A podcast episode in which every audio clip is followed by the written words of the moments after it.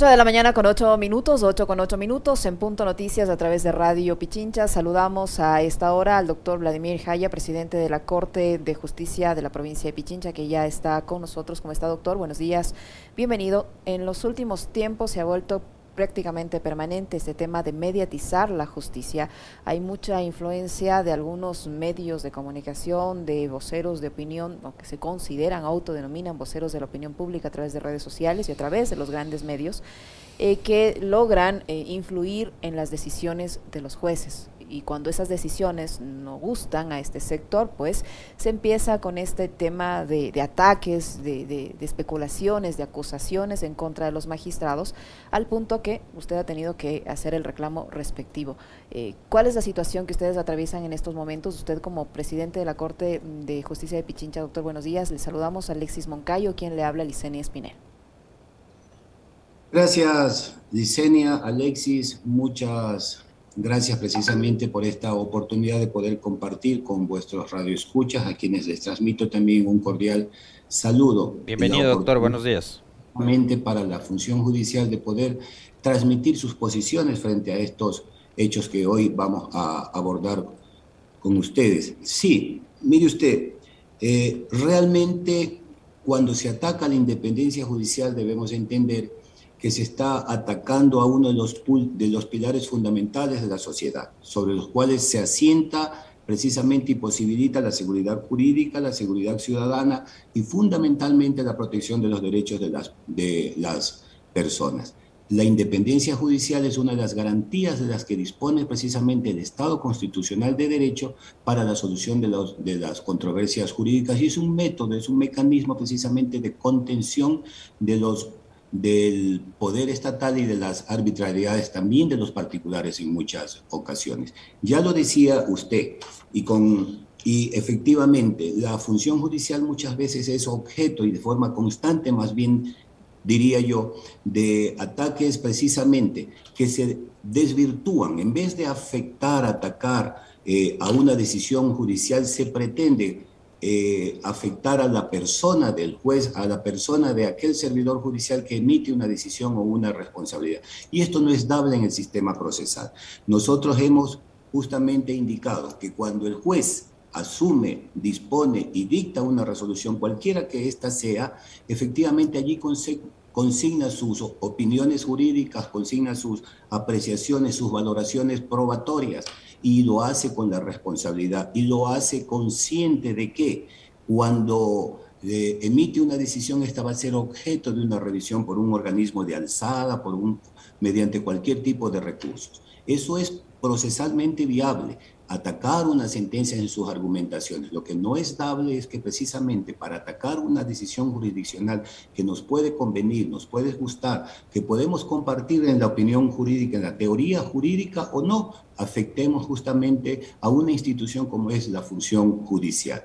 Esa es precisamente la motivación que nos ha llevado que en representación de los funcionarios judiciales, quienes vienen siendo atacados injustificadamente, sin considerar que tras ellos hay una familia, hay un nombre, hay una formación académica. Muchos, muchos somos docentes universitarios y precisamente tienen y gozan de un prestigio que no puede ser menoscabado porque a una de las partes procesales le guste o le convenga una decisión judicial.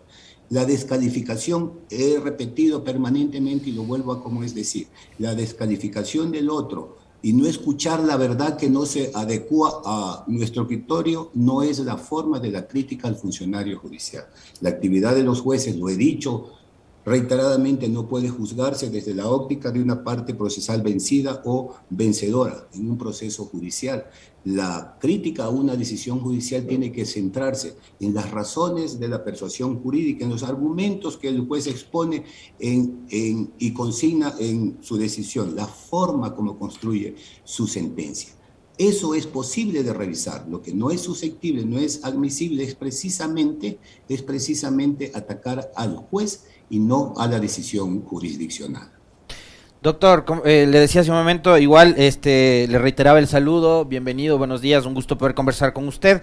Eh, estas son cosas que, que, nos, que nos han venido, digamos, preocupando porque creo que el daño, eh, fíjese, el daño ni siquiera es que se lo hacen a determinado juez o jueza, ¿no es cierto? El daño es a la institucionalidad. Y usted en la introducción me parece que acertadamente eh, decía, eh, acá hay una suerte como de irrespeto a la independencia de funciones. Ahora, em, ¿ustedes sienten que, que la política a través de las plataformas mediáticas ha contaminado eh, el, ejercicio y el desempeño que deberían tener de forma absolutamente independiente y objetiva los este, integrantes de la función judicial, en el caso específico de jueces, juezas. Es evidente que esa es la pretensión, es evidente que esa es la intencionabilidad. Que se lo consiga o no es un tema muy distinto. Yo confío plenamente en la capacidad de discernimiento de todos y cada uno de los jueces de este distrito de Pichincha, en su formación académica, en su transparencia, en su probidad. Y sé que frente a todo tipo de presiones, porque todo judicial conoce perfectamente los, eh, eh, las presiones a las que nos vemos sometidos de toda naturaleza. Una de esas es la mediática, una de esas la mediática que es entendible, justificable, aunque no podamos compartirlo, aunque no nos guste. Pero también es cierto que la ciudadanía tiene derecho a estar informada. El problema aquí radica en que cuando a través de estos mecanismos se pretende hacer un juzgamiento paralelo al que realiza el juez, cuando el juez simplemente se, se, se, ciñe para la toma de sus decisiones a dos pilares fundamentales, el respeto del cumplimiento de garantía de norma, por un lado, y segundo, la realidad procesal. Esa realidad procesal está a cargo de las partes procesales, valga la redundancia, no del juez. El juez no tiene iniciativa probatoria, el juez no tiene capacidad de disponer de, de ningún ningún medio probatorio. El juez es un árbitro que simplemente va a valorar lo que los sujetos procesales traen. Este, bajo este principio es justamente la responsabilidad de la decisión, si bien en la valoración es jurisdiccional, en el aporte de los medios probatorios le corresponde a las partes. Doctor, ¿Cuál ha sido el papel del Consejo de la Judicatura? ¿Ha estado respaldando el accionar de los jueces o por el contrario se ha convertido también en un elemento más de presión que tienen que enfrentar ustedes? Y le pregunto esto porque hay casos en los que después de una decisión judicial el Consejo de la Judicatura abre un expediente en contra de determinado juez. La Fiscalía, por su lado, pide que se formulen cargos contra determinado juez, porque no les gusta precisamente la decisión que en un proceso judicial un juez toma. Se sienten acompañados, respaldados por el Consejo de la Judicatura o el Consejo de la Judicatura y la Fiscalía se han vuelto de cierta manera eh, en un elemento más de presión para los jueces? Mire, eh, la, la actividad del funcionario judicial está sometida a una serie de riesgos, precisamente, yo lo he dicho, de carácter multilateral, internos y externos. Internos, precisamente, el funcionario judicial tenemos que tener perfectamente claro no requiere, no busca, ni pretende que exista, y discúlpeme la, lo común del, término, alcahuetería de sus actuaciones judiciales, porque estamos conscientes cuando nosotros emitimos una decisión, lo hacemos con la plena y la íntima convicción y en ella están reflejadas nuestras posiciones jurídicas, pero tampoco podemos estar sometidos a una persecución eh, inmotivada. La fiscalización de nuestras actuaciones judiciales sí, la revisión de nuestras decisiones judiciales sí, pero mediante las vías que procesalmente están establecidas. Cualquier otro tipo de, de intromisión de cualquier organismo autónomos dentro del sistema de justicia o externos son precisamente una afectación a la independencia judicial. Y todo este tipo de situaciones, ojo, es la que debe afrontar el funcionario judicial y lo hace con la valentía, solamente con las con la fuerza de la convicción de que en sus decisiones judiciales están reflejadas sus motivaciones. Ahora viene un tema paralelo a esto, la invisibilidad de la opinión judicial. Y digo porque el juez no tiene capacidad de emitir opiniones. Y esto puede en cierta parte ser entendible y justificable, porque hay que garantizar la pureza de sus decisiones, el no anticipio de criterios. Hablábamos hace un momento de la independencia judicial. La independencia judicial también implica que no tome parte hacia ninguno de los dos lados y poder a los sujetos procesales tratar como lo que son, iguales frente al proceso de cualquier naturaleza que ésta sea. A propósito de esto que vuelve a citar el doctor Vladimir Jaya, presidente de la Corte Provincial con quien estamos conversando esta mañana, eh, vale la pena que usted nos, eh, nos desarrolle una respuesta sobre algo que me salta a, la cabeza, doctor, y tiene que ver con eh, la mediatización de algunos procesos y justamente el rompimiento de esa seguridad jurídica y la independencia que, con la que debería actuar la justicia. Cuando, por ejemplo, ciertos portales digitales de investigación, periodistas, de estos que ahora también son fiscalizadores en la Asamblea Nacional, que hicieron de estos portales digitales una plataforma política, eh, hacen sus publicaciones y se convierten en noticia criminis. Entonces, de alguna forma, eh, la fiscalía ahí como que pierde también su competencia de, titular en la acción penal, porque, eh, digamos, no, están ellos actuando de oficio en una investigación, sino a partir de una publicación de un medio digital que no sabemos de dónde sacó los datos, las pruebas, los documentos, etcétera. ¿Cuál es su opinión con respecto de los tantos y tantos procesos que se han abierto en la justicia ecuatoriana a partir de publicaciones de medios digitales? Mire, uno de los pilares es el derecho a la verdad en un Estado constitucional. ¿Sí? Y la verdad puede construirse, puede generarse desde diversas fuentes. Una de esas pueden ser los medios digitales. Yo no quiero criticar al medio digital en la intencionabilidad de descubrir una verdad o posibilitar una investigación de naturaleza penal. Muy distinto es que a esa investigación se acompañe una conclusión que es lo que implica justamente la mediatización de la justicia y que a esa conclusión debamos someternos tanto la opinión pública como la decisión jurisdiccional. ¿sí? Precisamente a eso nos referíamos cuando decía que la descalificación del otro y no escuchar la verdad que no se adecua a nuestro criterio es la tónica de hoy precisamente y es bajo el parámetro bajo el cual se está juzgando a la Administración de Justicia. La Administración de Justicia dispone de muy pocos espacios, por eso un agradecimiento especial a este medio de comunicación que permite precisamente abrir la posibilidad de este conversatorio, porque no hay no hay precisamente ninguna otra fuente más que poder afirmar que el desconocimiento del otro, en este caso de la actividad jurisdiccional, es la fuente de la crítica personal. Y esto nos permite dar a conocer quién es la función judicial, qué actividad cumplen eh, sus funcionarios, ese rostro humano que está tras cada uno de los funcionarios judiciales y que muchas veces hacemos presidencia, que tras ellos, tras cada judicial existe un padre, una madre, una familia, un hijo, un nombre, y un prestigio que muchas veces se puede ver afectado indistintamente, porque insistimos, la tónica ha sido no atacar a la decisión jurisdiccional a la cual todos nos sometemos. No existe ningún funcionario público más que el, funcionario judicial que sea objeto de, escrutinio. Precisamente ustedes lo, lo decían, hay un órgano administrativo disciplinario que controla nuestras actividades, el Consejo de la Judicatura. Tenemos rendición de cuentas permanentes, abiertas nuestras cuentas, nuestras posiciones ante un órgano de control como es Contraloría, y así por el, por el estilo. La independencia judicial, sin embargo, siempre se verá afectada mientras nosotros no entendamos como sociedad que la función judicial es uno de los pilares precisamente sobre los que se asienta el Estado constitucional de derechos. Ahora, doctor Jaya, en estos ataques de los que los jueces suelen ser víctimas, bueno, no solo los jueces, yo creo que esto ya se ha convertido en una vieja práctica para muchas personas, el señalar que porque un fallo no me gustó hay que investigar su patrimonio porque posiblemente el juez fue comprado por una de las partes en un proceso. Eh, ustedes han sido víctimas también de este tipo de ataques, han pedido, en redes sociales se pide que se investigue las cuentas de los jueces. Eh, ¿Cómo toma usted como presidente de la Corte de Justicia de la provincia de Pichincha este tipo de ataques?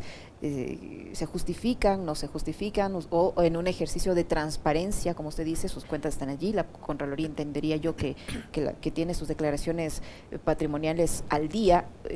¿Cómo entender esto? Que pese a que haya este requisito cumplido, pues se pida que se investiguen los bienes patrimoniales de los jueces. Lo triste y lo lamentable, lo criticable es que precisamente esos ataques, esas acusaciones, esas imputaciones se realizan en base a qué? A la propia información que ha consignado el juez en Contraloría General del Estado. Los medios de comunicación de redes digitales, ¿qué es lo que hacen? Tomar una información que es de naturaleza pública, que está en Contraloría General del Estado, que constituye la declaración que hace el propio funcionario de cuáles bienes es su patrimonio y publicarla como que fuese un acto doloso. Y eso no es precisamente ningún tipo de investigación. Eso es implica necesariamente un afán únicamente de crear y distorsionar ante la opinión pública una realidad que no es la que ellos pretenden dar. Mire, tras cada funcionario judicial existe años y años y años de servicio. Un funcionario de corte provincial generalmente supera los 15 años de, de servicio judicial, 15 años de abnegada labor que han permitido construir un patrimonio, que el patrimonio del, del judicial no será magnífico, pero sí suficiente precisamente para poder satisfacer eh, todas sus necesidades básicas. Y eso no es precisamente a donde se orilla o se apunta los famosos medios de investigación, sino a tratar de la información que uno consigna, eh, desvirtuarla. No se trata de la forma o, el, o lo que disponga el, judicial, sino del medio cómo lo adquirió. Y allá no llega ningún tipo de portal de investigación. ¿Cómo la, presión eh, este, mediática y política eh, puede afectar el razonamiento de un juez, doctor Jaya? Eh, y por ende esto también definir o decidir la inclinación de una sentencia. ¿Cuánto influye eso? Usted, usted que es juez, usted que está en el ejercicio precisamente del derecho, ¿cuánto influye esa presión política, mediática, la opinión pública a la hora de tomar una decisión? Mire usted, yo confío plenamente en la capacidad de discernimiento jurídico de todos y cada uno de quienes conforman el sector justicia en este distrito de Pichincha. Y la prueba de que no existe una influencia mayoritariamente que pueda eh, indicarse como que se afectó a la independencia judicial, al criterio del, del, judicial, es que a pesar de lo álgido de ciertos temas, los jueces han tenido la valentía de consignar sus posiciones jurídicas y de someter sus decisiones, porque cada decisión, insisto, que toma un juez está sometido por este principio del doble conforme, que significa que debe haber un organismo de alzada que lo revise. Con valentía, decía, cada uno de los jueces consigna sus posiciones jurídicas, aún sabiendo, aún sabiendo de que puede haber una generación de reacciones en su contra. Eso dice mucho precisamente y es el mensaje que yo quiero llevar hacia la, hacia la, hacia la ciudadanía. El juez no escapa a la realidad social, pero cuando aún conociendo de las afectaciones que puede sufrir, consigna una posición que podemos compartirla o no, muchas veces internamente no podemos compartir. Por eso hay la posibilidad del voto salvado en las decisiones jurisdiccionales. Por eso precisamente la, la actuación del juez es dividir, es perdón, resolver entre opiniones jurídicas divididas, ¿sí? Y tomar una posición en base a un, a un razonamiento. Pero cuando, insisto, y en esto quiero ser muy enfático, nos apartamos de la realidad del proceso, nos apartamos de las fundamentaciones de la decisión y entramos a atacar a título personal al juez, hemos desnaturalizado precisamente al proceso y hemos, sin darnos cuenta tal vez, yo quiero creer que es sin darnos cuenta, afectado un, un, pilar fundamental de la sociedad de derecho, que es la independencia judicial, que no es sino la garantía para el respeto del ordenamiento jurídico. Doctor Jaya, ¿usted cree que este procedimiento, esta forma de proceder de los jueces que usted asegura hay en los que están en su distrito, se repite a nivel más alto en las otras en las otras instancias del sistema de justicia. Hay jueces también allí valientes que actúan en base a derechos sin importar las consecuencias que esa decisión les, les, les acarree. ¿Usted cree que es así o, o no? O, o, si hay instancias a nivel judicial que no actúan de precisamente de esa forma. Mire, las cosas se juzgan a partir de la generalidad y no de la excepción. La generalidad de los fallos judiciales nos dice que estos, más allá más allá de que por el mismo fundamento de la, de la existencia del sistema de justicia, que es dirimir conflictos, donde no hay tipo, ningún tipo de posibilidad de empates, ¿sí? siempre habrá un vencedor y un vencido. Más allá que eso significa que hay un 50% de la población que ha sido afectada, entre comillas, por una decisión judicial, no va a sentirse conforme con ella, que significa que esto, y es lo que explica que este tipo de organismos no gocen de una credibilidad popular, pero el juez no está para ser popular, el juez no está para, para responder a, a índices precisamente de agrado ante la sociedad. El juez está para resolver conflictos. Mire usted, decía yo en otro medio de comunicación, en el año 2020, en medio de toda la crisis y la pandemia, el judicial, que aportó incluso, incluso con la vida de valiosos funcionarios, a quienes hoy yo quiero rendir precisamente un tributo muy especial. Jueces de esta Corte Provincial perdieron la vida prestando la administración de justicia. Compañeros judiciales de, de todo nivel precisamente están abocados a eso. ¿sí? Y mire, cuando el sistema de justicia, en medio de la crisis de la pandemia, como fue el año 2020, hemos logrado resolver en el año 2020 4.065 causas, con 43 jueces que conforman operativamente esta administración de justicia. Le estamos diciendo en medio, eh, a, a la ciudadanía que existe una sobrecarga, pero que está respondiendo precisamente el sistema de justicia. Y cuando frente a 46 a, a 4.065 causas resueltas, dos, tres o cinco son objetos de cuestionamiento, debemos decir que no solo cuantitativa, sino cualitativa cualitativamente esas sentencias han pasado el filtro, porque el judicial se, legitima en su actuación precisamente con la pureza de sus decisiones judiciales. Y se legitima mucho más cuando con la valentía, más allá, más allá de que puedan ser objetos de una revocatoria, porque ese es el, el juego jurídico precisamente, ¿sí? El, el, discernimiento jurídico, la confección de las teorías jurídicas implica necesariamente contraposición de tesis sobre las cuales los jueces adoptan en base a sus fundamentaciones una fundamentación. Me, encantó eso que dijo usted, que los jueces no están para ser populares, porque vemos que hay otros operadores de justicia a nivel fiscalía que tienen este afiches y vallas en, en, calles y carreteras del país. Ayer vi algunos en redes sociales, ¿no? Este, que, que, que, que hablan del buen desempeño de, determinada fiscal. Em, pero doctor, esta, mm, este, esta influencia de lo mediático, de los medios de comunicación, del linchamiento que hay en algunos casos y con personajes eh, determinados, ha hecho que muchos de esos procesos sean denunciados con, por fraude, ¿no? Fraude procesal es lo que llaman los, los abogados. Fíjese lo que está pasando ahora mismo en el caso, por ejemplo, del señor Jacobo Bucaram, al que van a tener que incluso hasta ofrecerle una disculpa y no sé si después el Estado va a tener que hacerle una reparación hasta económica. Pero ahí yo recuerdo, eh, esto no es, no es mentira, no me lo estoy inventando yo, hubo un medio de comunicación que se metió hasta en la casa y le sacó en calzoncillos al señor Bucaram de la cama, ¿no? Em, ¿Qué pasa ahí cuando la mediatez, la inmediatez también, se sobrepone al respeto que debe haber a los debidos procesos y a la verdad procesal en un caso de este tipo? Bueno, volvemos a, la esencia de la pregunta. Cuando la mediatez de un tema jurídico sometido a decisión jurisdiccional se impone, precisamente hemos socavado el principio de la independencia judicial. Independencia judicial que, insisto, garantiza y posibilita la seguridad jurídica, la seguridad ciudadana, la protección de los derechos de las personas frente al Estado. Mire usted, los jueces tendrán sus razones, sus argumentaciones valederas siempre, ¿sí? Para haber tomado una decisión de esa naturaleza significa, significa que más allá de la mediatez, precisamente se está resolviendo en base a lo que el juez considera es el tema de derecho, en la parte fundamental. Doctor Jaya, ¿cómo hacer para que eh, los, los jueces que están para impartir eso, justicia, eh, tomen las medidas eh, correctas, las decisiones correctas, apegadas a derecho, tal, tal, es, tal así que no sean luego observados por organismos internacionales. No digo que sea la generalidad, pero ha habido casos en la Administración de Justicia que han sido observados por organismos internacionales como la Comisión Interamericana de Derechos Humanos.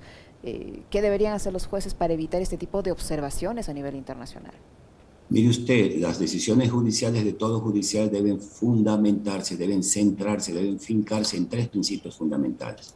Imparcialidad, probidad y transparencia.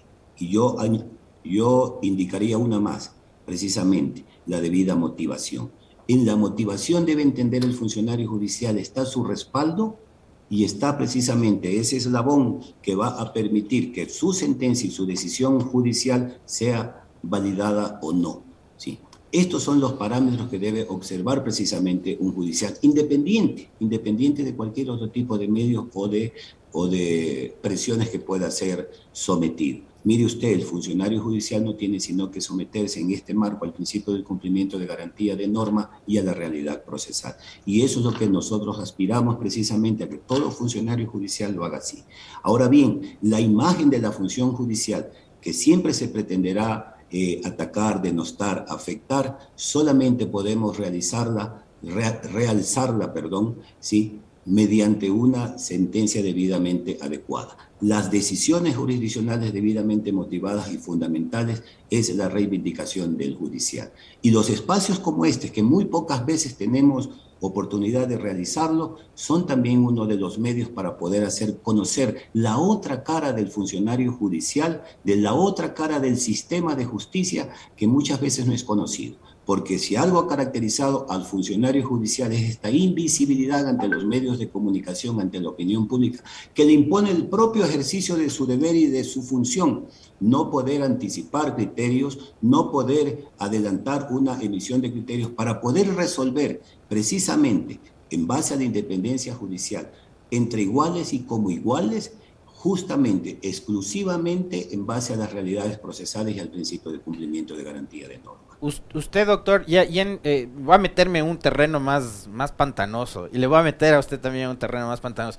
Usted ha tenido este casos así muy polémicos donde ha sentido que la presión mediática y la presión política le está asfixiando, le está estresando a la hora de tomar una decisión, ¿no? Yo y todo judicial, desde conflictos pequeños hasta conflictos mediáticamente que podríamos llamarlos grandes, sentimos esa presión. ¿sí? ¿Por qué? Porque todo conflicto, independiente de quiénes sean los actores, implica una contraposición de posiciones, ¿sí? implica la necesidad y la obligación de que el juez dirima entre esas posiciones y siempre el juez sabe que con sus decisiones puede estar afectando, beneficiando, favoreciendo. Pero lo único, la, la, égida que debe regir es justamente esa pureza de su pensamiento, esa sana crítica que debe acompañar a todo judicial para resolver en equidad, como iguales entre iguales. Muy bien, muchísimas gracias, doctor. Siempre será un gusto conversar con usted. Las puertas de este medio están abiertas para conversar con usted, eh, así lo amerite. Eh, Vladimir Jaya, eh, presidente de la Corte Provincial de Justicia de Pichincha, que ha estado con nosotros. Muchísimas gracias, doctor. Muy amable. A ustedes esta oportunidad, a ustedes esta oportunidad que para nosotros es inconmensurable poder dar a conocer precisamente, decía yo, esa otra cara. Un llamado hacia la ciudadanía a creer precisamente en esta administración de justicia. Que entendamos que por más que una, un fallo judicial pueda o no beneficiarnos, tras ello hay precisamente verdades. Cada parte procesal tiene una verdad y el juez dirime entre esas verdades. A, la, a los compañeros jurisdiccionales a seguir en esta lucha incansable, en esta lucha muchas veces no entendida, a la cual estamos respondiendo precisamente con capacidad, altivez y sobre todo con transparencia. Muy amable, gracias doctor. Un gusto conversar con usted. A ustedes, muy gentiles.